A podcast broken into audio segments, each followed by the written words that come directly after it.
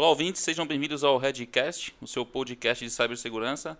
Meu nome é Gustavo de Camargo, sou CEO da Red Belt Security e junto com o Eduardo Lopes, diretor de tecnologia e inovação, vamos moderar mais um episódio é, da série Sofisticação dos Crimes Cibernéticos e Fraudes. Vamos falar hoje sobre segurança da informação e forense digital, riscos e oportunidades.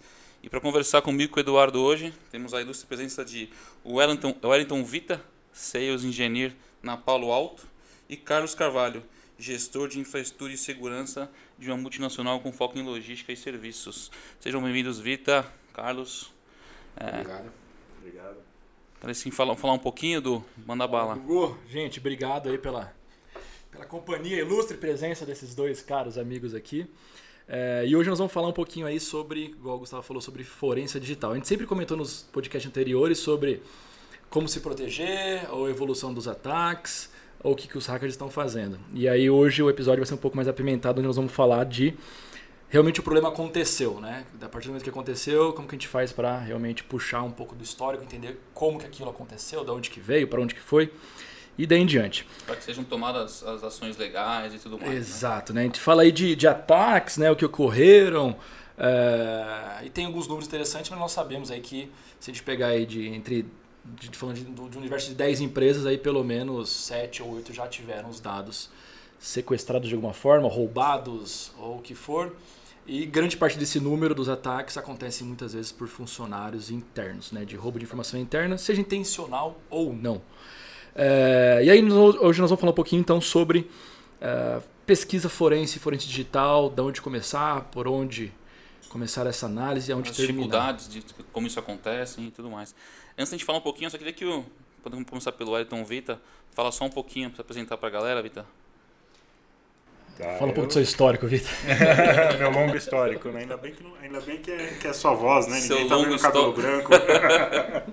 é, não, eu tenho é, 19 para quase 20 anos aí de experiência é, no mercado de TI.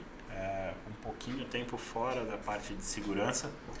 É, já passei por diversas empresas, já fui é, de consultoria, saí de consultoria, virei cliente. No cliente eu já fiz de tudo um pouco, desde analista, trabalhando com SOC, com, com pentest, com arquitetura de segurança, é, desenvolvimento seguro, até a parte de gestão de equipes. E aí, em algum momento da carreira, eu voltei para trás falei: não é isso que eu quero. É, e acabei buscando uh, voltar para a consultoria, fabricante de solução, justamente para poder voltar uh, a ser um pouquinho mais técnico é, seguir essa parte técnica, mas ultimamente, nos últimos vai, é, 10 anos, sempre trabalhando aí com essa mais voltado com essa questão uh, de, de resposta a incidente, SOC e coisas correlatas a isso.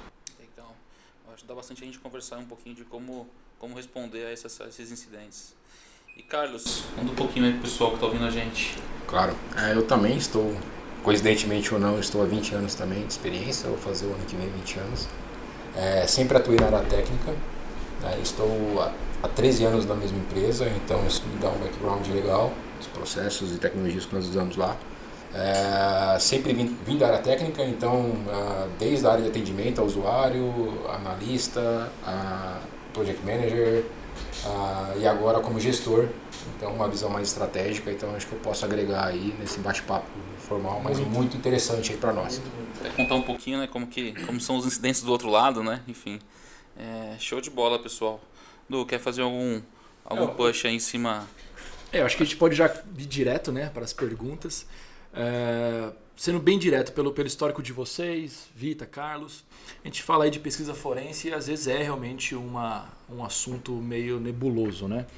Uh, desde quando a gente fala de coleta de logs, análise, entendimento, vocês poderiam compartilhar um pouquinho, seja por onde vocês já passaram para essa experiência, em casos que vocês ajudaram, seja nessa coleta, seja no direcionamento. Muito assim, legal, tive um problema, por onde eu começo? Né? Vocês conseguem dar uma diretriz aí para gente? É, os principais desafios, né? Não só vocês passaram, mas vocês, vocês estão passando, obviamente. A gente tem alguns casos que a gente até comenta aí, né? Tivemos aqui o Dr. Mariano, coisa eu estiver errado. Obrigado, Mariano, exatamente. Comentou um pouquinho dos desafios, até de quando a polícia é inserida e quando é inserida por uma, por uma pesquisa e tudo mais, né? É, a gente sabe, né? A questão de tempo de log e tudo mais. Então, divida um pouquinho com a gente aí, Vita, a sua visão. É, eu particularmente gosto de dizer que os logs contam história. Né? Então, se você é, de alguma forma não armazena os seus logs para poder fazer uma investigação é, adequada quando você tiver um problema, você dificilmente vai entender o que aconteceu. Tá?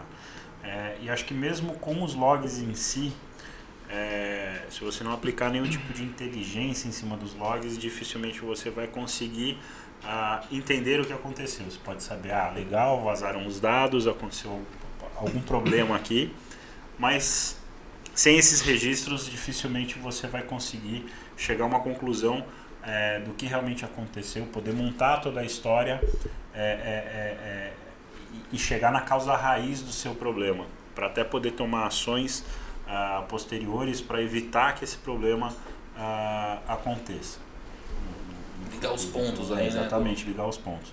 Então acho que assim, a gente já começa é, por, um, por onde eu começo, log. Então, mesmo que eu não tenha um incidente, eu tenho todos os logs que eu precisaria para poder a, a, a, fazer investigação ou poder entender o que está acontecendo. Acho que esse é o primeiro, primeiro ponto. Uh, segundo ponto, acho que processo. Né? Ter os processos é, é, é, bem azeitados quem faz o quê, qual é a responsabilidade de quem é, é, é, dentro do processo de investigação, dentro da organização, saber se você já conta com algum parceiro, é, se você não tem esse tipo de know-how dentro da sua casa, se você já conta com algum tipo de parceiro especializado, que você realmente pode ter essa parceria e contar com ele quando, quando o problema acontece de forma rápida. Acho que isso é importante. Acho que fazer, exercitar é, é, é, fazer exercícios uh, uh, simulados para você poder saber se a sua equipe está uh, num ponto adequado, tanto um, um, passo antes da detecção, mas tipo depois o que aconteceu, se a sua equipe é capaz de identificar é, é, o que aconteceu, se ela tem os skills adequados, o ferramental adequado. aquele momento, né? Seria, é, seria uma coisa que eu acho muito, muito interessante que o pessoal ainda não faz muito além da parte de wargame, seria interessante você também começar a desenvolver um, tipo, um capture the flag é, é, para encontrar indícios de um incidente. Acho que ninguém é, é, exercita muito isso e é interessante você ter esse tipo de exercício, porque a hora que o, que, que, que o problema acontecer, que você tiver um calor de emoção, é, vai ser muito mais difícil você. Gente, só compartilhando, né? A gente tava, nós estávamos em Las Vegas ano passado, é, no Inspire da Microsoft. E uma das sessões que eu fiz questão de participar não era o Capture the Flag, e sim é, Find the Hack, mais ou menos, é. né? Que aí sim, então assim, olha, já a gente não quer que vocês fiquem brincando aqui de tentar invadir algum lugar. Já foi invadido. Uhum. Você tem aqui uma possibilidade de um CIEM e, amigo, faça quem descobrir em menor tempo. que aconteceu. Exato. Exato. Foi um desafio muito legal, né? É, sem nada de próximos passos, que é para realmente testar a equipe. Isso daí, como você falou, realmente é algo bem mas aí um ponto importante do que a gente estava conversando aqui no comecinho. É, para tudo isso você tem que ter o log, né? Você tem que ter as ferramentas, exato, tem que ter as soluções e tudo mais. É, eu costumo é. dizer que não existe, é, não existe milagreiro em TI, né? É binário. Então, se você pode trazer o melhor perito do mundo, o melhor a, técnico analista para poder tratar aquele incidente, se você não tiver uma fonte fidedigna uh, de dados, onde você consiga ao menos mesmo os dados sendo bruto, né, só complementando aí, os, os dados podem ser bruto, você consegue fazer esse correlacionamento uh, on the fly, mas você precisa dos dados. Sem os dados a gente não consegue chegar a uma conclusão ou mesmo você gerar um relatório com dúvidas. Perfeito, né? Perfeito. E aí nós estamos falando de logs, né, Vita, né, Carlos? Nego, é, quando a gente fala realmente de uma invasão, eu acho que a gente pode diferenciar em duas invasões. Vamos supor, uma invasão em cima de uma aplicação, em cima de um mobile ou o que for. E aí sim essa invasão passou por Firewall, passou por servidor IS, Apache, o que for. E aí você tem todo o rastreamento. Sim. E a segunda invasão, né, que essa em específico eu já participei de algumas, uh, em máquinas. Né, então em desktops e notebooks. Aí sim a pesquisa um pouco totalmente. Na verdade é totalmente diferente, né? Total. Que aí, então assim, ah, tive um problema numa máquina do CEO do Gustavo, a máquina foi comprometida. Aí sim a primeira atitude é isolar essa máquina do ambiente, não desligá-la fazer cópia forense e daí em diante, mas logo logo a gente entra nisso. A gente começa a ver muito aí, enfim, comentários, comentários aí, né? Seguradoras olhando para isso, né? Exato. Ou seja, é, Como que a gente pode se resguardar aí quando acontece para a gente dar uma resposta que se isso acontecer, isso é uma fraude, não é uma fraude, porque a gente vê que um dos principais pontos aí quando a gente fala de olhando para olhando para 2019 olhando, olhando para 2020 na verdade são as cyber extorsões né? Então é, isso vai acontecer bastante. Então a gente precisa saber e aí pago pelo aquilo não pago pelo aquilo? Então acho que é um ponto que também vai um ponto importante que o Du comentou. Acho que é, isso vai acontecer cada vez mais é, e traz aí o que a experiência de saber enfim correlacionar esses dados desde que os dados existam né? Desde que eles existam. Eu, eu vou pimentar aqui com uma, uma colocação do, do delegado né, do delegado, delegado Mariano, Mariano, da última vez que ele esteve aqui com a gente. Uh, que é o seguinte, vamos supor que vocês têm os logs, tá? Superamos esse problema de não ter logs. Vamos isso é um ótimo exemplo, isso é um exemplo Brasil, tá galera? isso é um Brasil de verdade. Uh, tive os logs, coletei os logs. Levei, seja para o judiciário, para onde for, para realmente comprovar que houve aquela invasão, houve aquela extorsão, aquele roubo de informação. Aí a pergunta que devolvem é: quem garante que aqueles dados realmente são fidedignos, ou seja, que aqueles dados não foram alterados. Eu coletei, vamos supor que eu tive uma invasão, uh, eu sou o administrador do ambiente, de alguma forma, e eu sou o cara que retém os logs. Eu puxo aqueles logs, extraio aqueles logs e levo ele como parte da perícia. Ou, ou eu dou para o perito legal. Quem comprova que esses logs não foram alterados? Uh, é porque para ele chegar até ele conseguir esses logs, foi um dos assuntos que a gente ouviu aqui que às vezes demoram meses e anos para que possa quebrar. E quando ele chega naquele log, é de uma operadora que um cara conectou há mil anos e conectou da onde? Do Tor. Aí, meu amigo. é só um ponto, Edu. Antes da gente Esse é um exemplo entrar, nessa, entrar nesse tema, uh, um ponto muito importante também do, do ponto de vista do cliente é você fazer um plano de comunicação adequado. Porque quando acontece um incidente, normalmente é, é, foi algo grave, é algo que impactou financeiramente ou criminalmente uma empresa, um grupo de pessoas. Então, o plano de comunicação é essencial. Você tem uma pessoa que te ajude a, a redigir um texto que não seja tão técnico, que seja a, de fácil compreensão dos executivos, do board, é, em que você mostre claramente o plano aonde você vai agir para você ter tempo suficiente de você montar uma boa estratégia. Então, Perfeito. isso é fundamental. Que é o tempo de resposta ao incidente, né? É, que acho que roda muito em cima dessa questão de você ter isso preparado dentro, pensado de cabeça fria. Exatamente, exatamente. Porque se você ficar, poxa, preciso pegar os logs, preciso pegar os logs, pegar os logs, e esquecer de fazer essa parte de comunicação, a empresa talvez não tenha a visão correta em que ponto você está e aonde você vai chegar. Exato. Então vai ficar tumultuando e vai atrapalhar ainda mais na resolução do problema. Né? Que é um trabalho de extrema, é, extrema análise, né? Você tem que ter muito tempo e muita cautela para você poder gerar um relatório imparcial e correto. Exato. E aí uma, uma pergunta que eu faço aí, Vita. Você vê isso acontecendo, por exemplo, a gente está tá falando aqui na, na, na, forense e tudo mais, né? É legal, teve um incidente, você pode te contar N casos que já passou aí dos seus últimos 20 anos aí, é, respondendo muito incidente, você comentou dentro de SOC e tudo mais.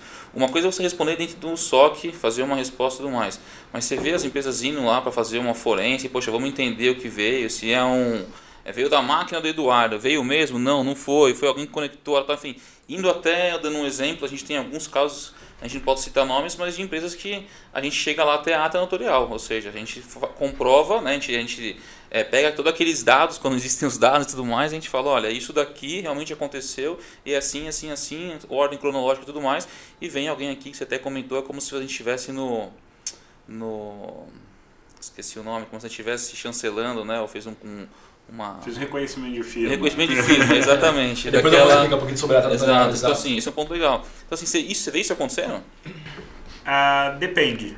Depende de, de, de, alguns fatores. Acho que primeiro depende da maturidade da empresa, é, do ponto de vista de segurança. Segundo, depende é, do que, de qual foi o impacto desse, desse ataque, desse incidente para a empresa.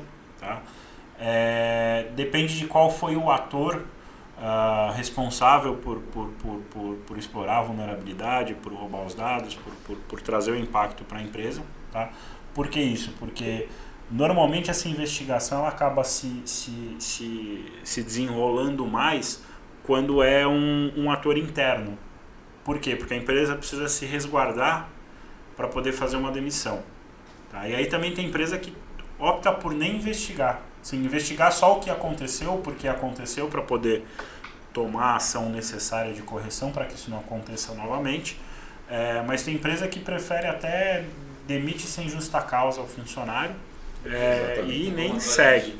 Algumas empresas acabam seguindo é, é, para entender o que aconteceu, chegam a fazer ata notarial muito para resguardo, é, mas não chegam aí atrás para processar o funcionário, por exemplo. É muito difícil você ver a empresa chegar ao ponto de processar o funcionário. Eu tive uma experiência alguns anos atrás de um, de um, de um, de um cliente de uma das empresas que eu passei, que ela era do setor é, do setor de transporte de transporte de valores, tá? É, e ela teve uma fraude relacionada a vale refeição. E nesse caso os caras foram atrás do cara até o final, chegaram a processar o cara. Mas veja a característica da empresa, né? Uma empresa de transporte de valores, é uma empresa de segurança patrimonial. Elas vão realmente até o fim. Ele vai até o fim. E é, que- e é que o negócio depende deles, né? Eles tinham que dar uma resposta para quem emitiu os tickets, porque eles estavam transportando aquilo, a empresa confia que ele vai transportar Exatamente. de ponta a ponta de maneira segura. Perfeito. Exato, exato. Eu acho que um, um exemplos disso a gente pode falar muito no financeiro, né? O segmento financeiro é um segmento que vai atrás para poder ver fraude, faz uma resposta, enfim, com mais qualidade. Quando, exato, quando, é, quando você fala de fraude, fraude bancária, né, o, o banco está tomando prejuízo com isso. Então o banco também tem essa, essa característica de investigar, de correr atrás, de colaborar com, com polícia, de colaborar com o judiciário para poder é, é, é, é, desbaratinar quadrilhas de crimes, de crimes é, é, eletrônicos é, fi- financeiros. E a gente teve algum, um- algumas emblemáticas esse ano aí, né? Nossa senhora. um moleque milionário aqui na Faria Lima que vinha de helicóptero, né, e tudo mais, que, enfim, desviava. e depois procurem aí. é engraçado. Mas show, Du, só puxando só que você ia comentar. Ah, não, data da notarial, né? Nós estamos falando aqui, bom, sobre logs, sobre capturar os logs. Será que esses logs vão ser fidedignos? Não vão? O que que é ata notarial, pessoal? É, toda vez, então assim, dica, né? Se vocês sofrerem algum tipo de ataque, roubo de informação é, e realmente entenderem que isso ocorreu, não peça para o seu cara de TI ou quem for, ah, vai lá investigar a máquina, vai lá analisar a máquina. Não, o primeiro passo para você se resguardar é uh, acione o seu jurídico, o seu jurídico né? E segundo, uh, tente encontrar algum tabelião, tá? Para fazer ata notarial de tudo aquilo que você está fazendo nesta máquina que foi comprometida.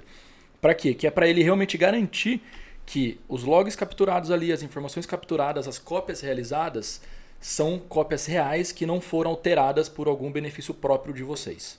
Tá? Então, com a ata notarial você se resguarda, seja para uma investigação, seja para algum tipo de ação ou algo do tipo, já para o mundo mais jurídico. Tá? É, mas compartilhando o caso também nós tivemos né, numa, numa numa, quer dizer, do segmento de, de construção civil, e também né, teve um problema com o DBA na época e resolveria até o final. Não, tá, tá compartilhando dados, tá precisando realmente descobrir quem é a pessoa, descobriu até o final. Pra, e, na, e na hora da mesa ali, olha, tá aqui os logs, realmente comprovamos que você desviou 1,6 gigas de informação. Uh, e aqui está sua carta de justa causa, né? Você quer seguir para qual caminho? É claro que ele aceitou de justa causa e, e foi mais rápido. Mas enfim, esse é um dos, dos grandes problemas emblemáticos, né? Ajuda na decisão final, né? para ambos os lados, esclarece para ambos os lados. E nós falamos né, no, no episódio anterior também sobre a evolução de ataques e, e, sobre os logs. E de novo, gente, acho que tudo né, se remete aos famosos logs. Não adianta nada você falar assim, ah, eu estou não com CIEM, até com CIEM ativo, né, Vitor? Vamos falar de CIEM. Então, eu estou com meu CIEM ativo, monitorando meus servidores, monitorando minhas aplicações. Meu, se as suas aplicações não estiverem de forma correta, elas mesmas gerando os logs adicionais e você não dependendo só do sistema operacional, ah, que, como assim, Edu? Não entendi. O sistema operacional vai estar ali pegando basicamente o que aquela pessoa do mundo externo está acessando. Uh, se você não tiver com o log de auditoria realmente ativo, ele já não vai pegar detalhado. E se dentro da sua aplicação tiver operações que você precisa que sejam mapeadas, aí é só o programador, realmente, que vai conseguir gerar esse tipo de log. E isso é importante. Vamos aproveitar o momento LGPD aí. Exato. E vamos rever o que a gente precisa parar e vir de capturar de log. Aí você vai ver que às vezes você está capturando o que você não precisa e o que você precisa você não está capturando. Você tá olhando. É, é o que normalmente acontece, né? Normalmente acontece, as pessoas não têm visão do que é preciso você guardar. Normalmente, às vezes a pessoa pensa, ah, eu vou ativar o log do Windows aqui, o Event Viewer, eu vou estar seguro. Não. Você tem que fazer um ajuste fino. Um ajuste fino nesses logs do Baseado na aplicação e no que você quer auditar, no que você quer guardar de histórico para uma futura investigação. Exatamente. Perfeito. Tu te cortei? Você tava não, não, eu tava viajando aqui. Show. Ô, Carlos, a gente tinha comentado fora aqui que você falou, poxa, às vezes eu tenho algum, algum caso, algum incidente aí que eu posso comentar, enfim. Tem algum ponto acho que você pode deixar de dica pra galera? De algum momento que você tenha passado aí não façam por aqui, façam por aqui? Sim, é, nós tivemos um nós tivemos um incidente uh, onde nós não achávamos, era, um, era uma tecnologia que nós não olhávamos porque falou, poxa, quem vai querer invadir um PABX, por exemplo? E invadem, entendeu? Então foi nós tivemos um incidente, eu fui comunicado da pior maneira possível, fui comunicado pela nossa operadora uh, de telco. Eles estavam usando o seu PBX para fazer ligação para fora? Tava, tava. É, a gente passou isso daí também. É, para poder gerar ticket lá pro Irã, Iraque, perfeito, Afeganistão. Perfeito. Então, existem algumas operadoras piratas que, que faturam uma grana ah, com isso, entendeu? Então, você, então, eles entram em PBX uh, aqui do Brasil, de outros países, invadem esse cara e fica gerando falsas ligações que abre e fecha conexão para poder gerar bilhete.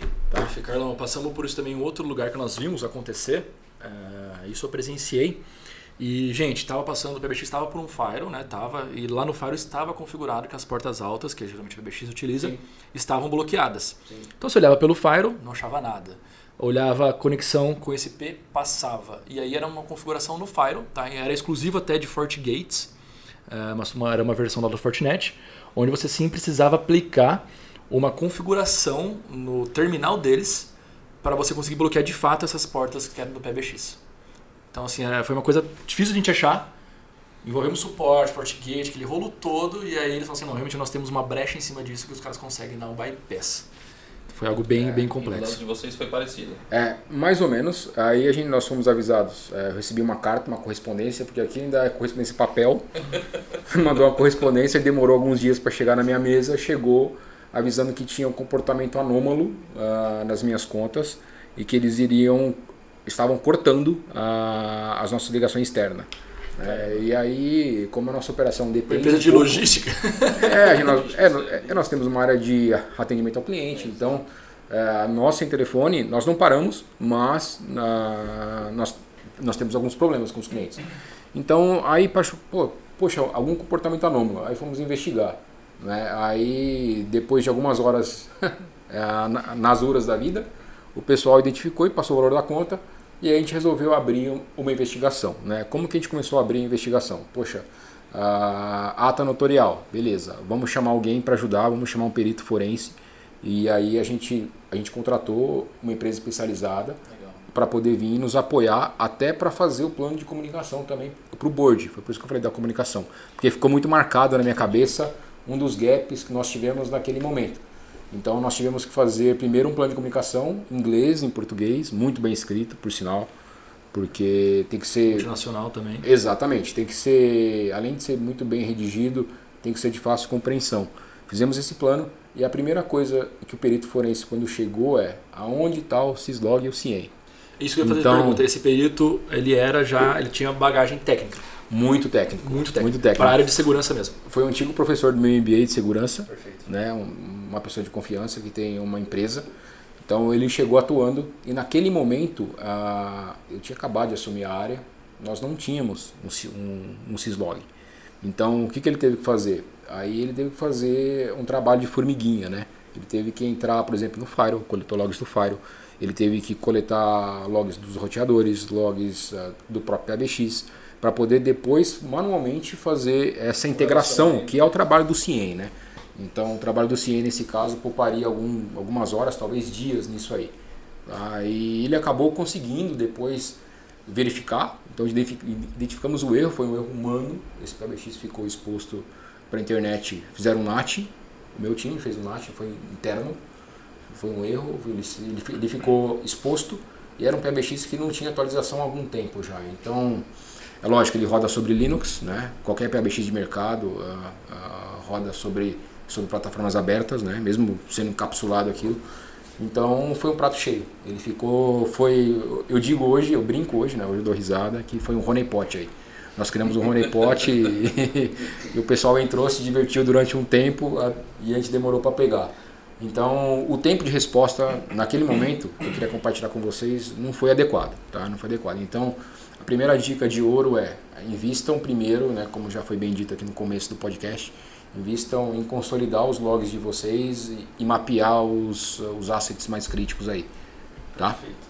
E depois no final o relatório foi até é, o relatório foi muito bem escrito e só que teve alguns gaps, por quê? Porque nós não tínhamos esses logs e os logs já tinham sobrescrito, né? Também é, uma outra dica aí.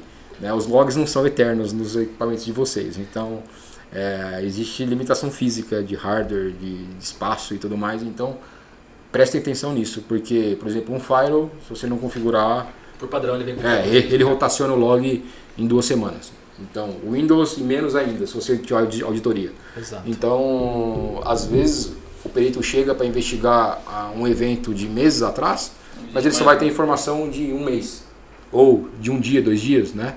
Igual a gente estava conversando informalmente aqui também antes. Então é muito importante uh, tempo de retenção dos logs. O pessoal que está ouvindo a gente aí já vai falar assim, pô, vamos fazer um assessment de segurança no PABX, cara. Dois exemplos aí legais. E você, Vita? De é, resposta a tudo. Eu acho que complementando é, um pouquinho o que o Carlos falou, é, realmente é importante, né? Quando você tem esse assessment dos, dos, dos seus ativos, dos seus principais ativos, é, e também em cima desse assessment dos seus principais ativos, identificou eles, fazer casos de uso de alerta, né? O que que pode, qual tipo de ameaça pode me, pode me, me, me acertar aqui nesse ativo? Como é que eu, como é que eu faço para identificar isso, né? É, o que, que eu preciso para identificar? Uh, porque realmente você gerar log, é, só também gerar log, um monte de log, às vezes não necessariamente é, é, é efetivo do ponto de vista financeiro e efetivo do ponto de vista técnico. Né? Então não é só também colocar, vamos colocar para logar e tudo e gastar dinheiro com storage, com CIEM, o fabricante adora. É, mas mas a gente tem que pensar, tem que pensar do ponto de vista do cliente, né? Tem que pensar do lado da solução ser, ser ter um custo efetivo para o cliente. Pé, né? Exatamente. Um momento de renovação. Exatamente, exatamente. É aquele mapeamento de informações úteis, né? Você não vai sair ativando uh, ou assustado com as informações que nós passamos em todos os seus assets, né? Em todos os seus ativos. Então, faça de maneira seletiva, né? E, e de maneira uh, de maneira que você gere informações ricas, tá? Isso pro, tanto pensando para um perito ou mesmo para relatórios. Né? É, uma resposta interna, né? Às vezes Sim. não precisa chegar até o perito, precisa dar uma é. resposta é, conclusiva interna na empresa. É, e, e, também para poder gerar, gerar algum tipo de identificação é, do problema antes que ele tor torne se torne é, um monstro, né? antes que ele traga muito impacto para a organização. É porque muitas vezes uma resposta a incidente ela tem um âmbito mais informal. É isso que eu vejo nas, nas empresas, dos colegas com quem eu troco algumas figurinhas. Então, o pessoal, ah, muitas vezes faz, fazem investigação com recursos locais, com, com a própria equipe. É aquilo que o Wellington é, comentou no começo, né? Então, ah, vai lá na máquina, tira o log, vê o que aconteceu, porque as empresas elas evitam ah, entrar em litígio trabalhista até pela complexidade e pelo tempo que isso se arrasta. Às vezes sai muito mais caro você você ir para a justiça do que você fazer um acordo e fazer um desligamento amigável. Então, isso eu acho que ajuda a manter esse mercado na informalidade. Ajuda de maneira negativa. Perfeito. Né? Perfeito. É, porque chega no final do negócio ali, o processo trabalhista, o processo criminal. A empresa fala, poxa, eu vou demorar cinco anos, eu vou gastar muito dinheiro com advogados. Exato. Né? Sendo que eu posso fazer um acordo aqui e, e encerrar. E pior que isso, acho que ainda chega, chega um momento que é pior que isso. Além do, do, do do fraudador ou do criminoso ele ganhar ação trabalhista ou ganhar ação criminal, ele ainda vai pode processar a empresa por danos morais. Exatamente. É, então, assim, é, é, e no final ele era culpado. Você imagina é, o outro é lado muito, desesperado. Exato. É muito complexo a gente julgar a decisão da empresa do porquê que ela opta por fazer isso de uma forma informal ou não. Né? Acho que vai muito da cultura da empresa. Acho que a gente passa pelo momento aí que vai mudar. Exato. Pouco, isso vai, vai mudar bastante. E vocês acham aí, com mudando um pouquinho né, o, o caminhar, com LGPD, porque às vezes eu vejo a gente falando de logs, a gente falando sobre é, retenção de informação e daí em diante, é, às vezes a gente trata de como uma recomendação, né? Que na verdade deveria ser uma imposição. Né? Tipo, meu, você tem que fazer isso. Vocês acham que com o LGPD entrando é, e realmente as pessoas sendo responsáveis por ter o seu sistema invadido ou os dados extraídos de alguma forma, é, isso daí vai aumentar muito? Vocês acham que a necessidade dessas análises, dessas pesquisas vai aumentar bastante? Vai sim. Uh, eu acho que isso vai aumentar por um lado positivo, porque as empresas agora estão tomando uma consciência maior do que, do, do que é um crime digital, de como se precaver, de como responder de maneira adequada. Eu acho que a lei, não só a lei, Edu, mas também a forma, a, a forma de fiscalização. Ainda vai ter empresas ainda que falam assim, poxa, eu não vou investir parte do meu budget nisso se eu não for fiscalizado. A gente sabe como funcionam as coisas em boa parte dos segmentos aqui. Então, eu acho que a fiscalização está aí. É, ainda não foi definido como, como o governo vai fiscalizar as empresas com a lei, é, com essa nova lei. Foi definido o set de regras, né? É. é pegaram a, a lei europeia, adaptaram e colocaram para cá e colocaram um prazo de implementação. Mas ainda falta definir o órgão fiscalizador, que para mim isso vai ser crucial para funcionar aqui no Brasil. Mas eu enxergo com bons olhos, eu acho que as empresas vão, vão começar a investir, vão começar a tomar cuidado com esse tipo de assunto. É, a gente falou em alguns podcasts no passado, né? É, referente a essa questão do, do que a, a, lei poderia ajudar. Eu acho que a lei é uma resposta não só. É, não, não acredito que é uma, uma resposta política, não. É uma, uma questão global de que as pessoas se preocupam muito mais com os dados hoje. Então eu acho que a gente vai cobrar muito mais a empresa que, que, que está com nossos dados e isso vai fazer com que ela tenha que dar uma resposta, porque senão ela vai desaparecer do mercado. Vaza uma vez, vaza duas vezes, não tem a terceira vez. Então eu acho que, acho que respondendo a esse ponto que o Du colocou, eu acho que sim, vai aumentar bastante porque as empresas vão ter que responder aquilo. Olha, isso aconteceu, mas ó, a verdade é essa daqui.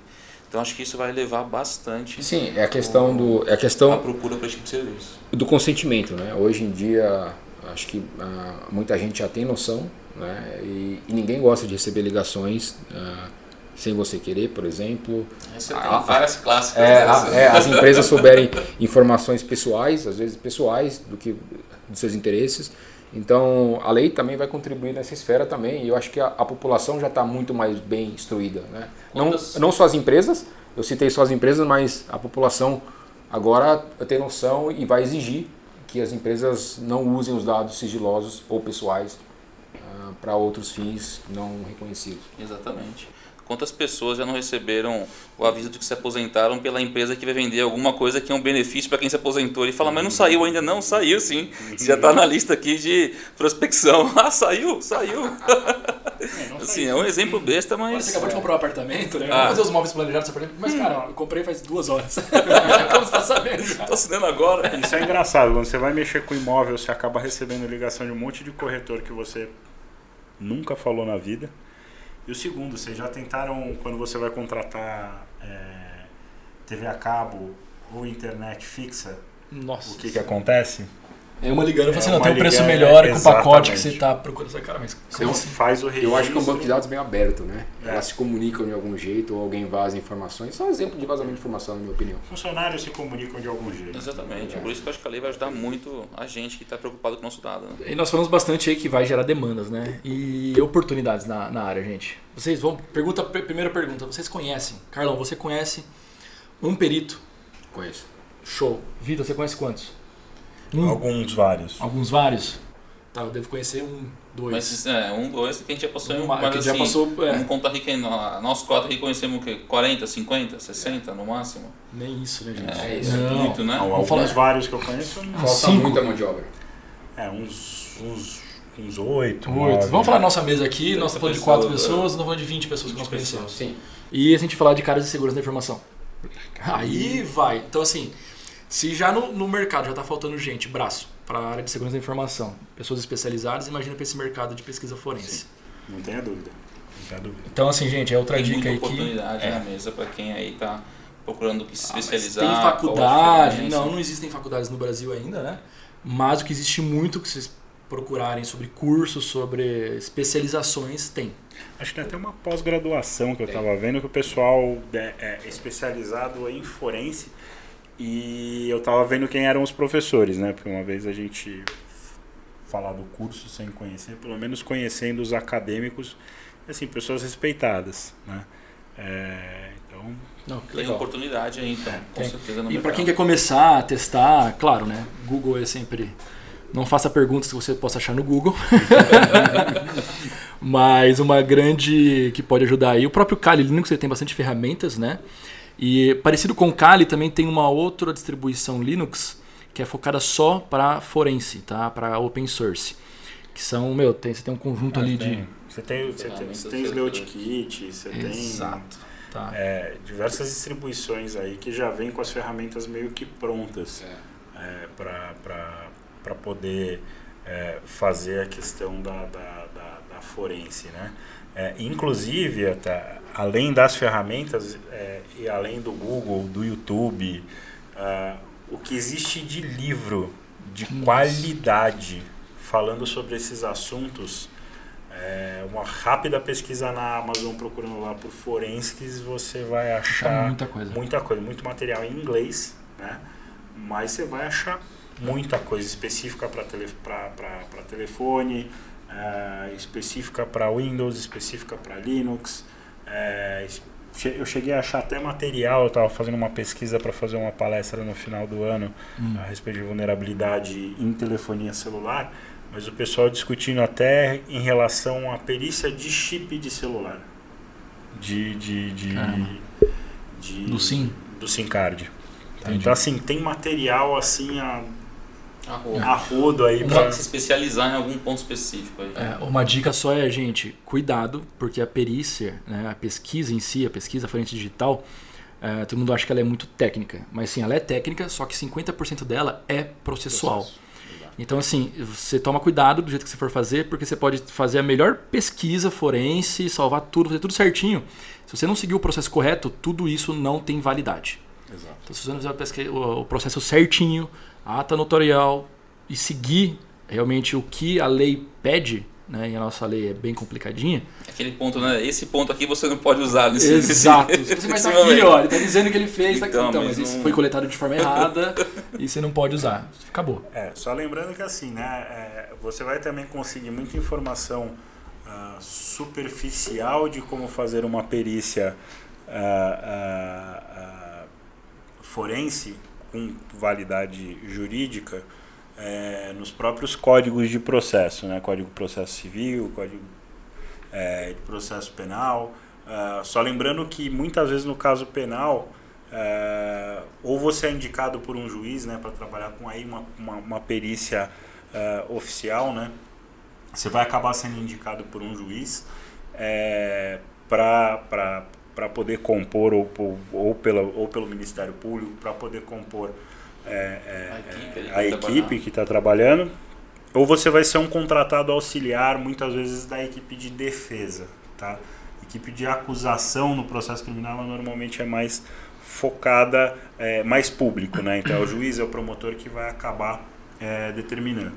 No caso de processo civil trabalhista, vale a pena você dar uma olhada em como tratar, em como lidar com as evidências, com, com as provas de, de processo civil, principalmente é, é, é, do Código de Processo Civil, porque ali você, ali você vai ter uma flexibilidade maior. Muitas vezes você vai ser contratado pela empresa para fornecer as informações. Eu acho que a empresa não gostaria que se você fornecesse essas informações, fornecesse de forma é, errada. Show de bola, pessoal. Quero agradecer a presença novamente do Carlos, do Ayrton Vita. Encerramos hoje aqui mais um episódio do Redcast.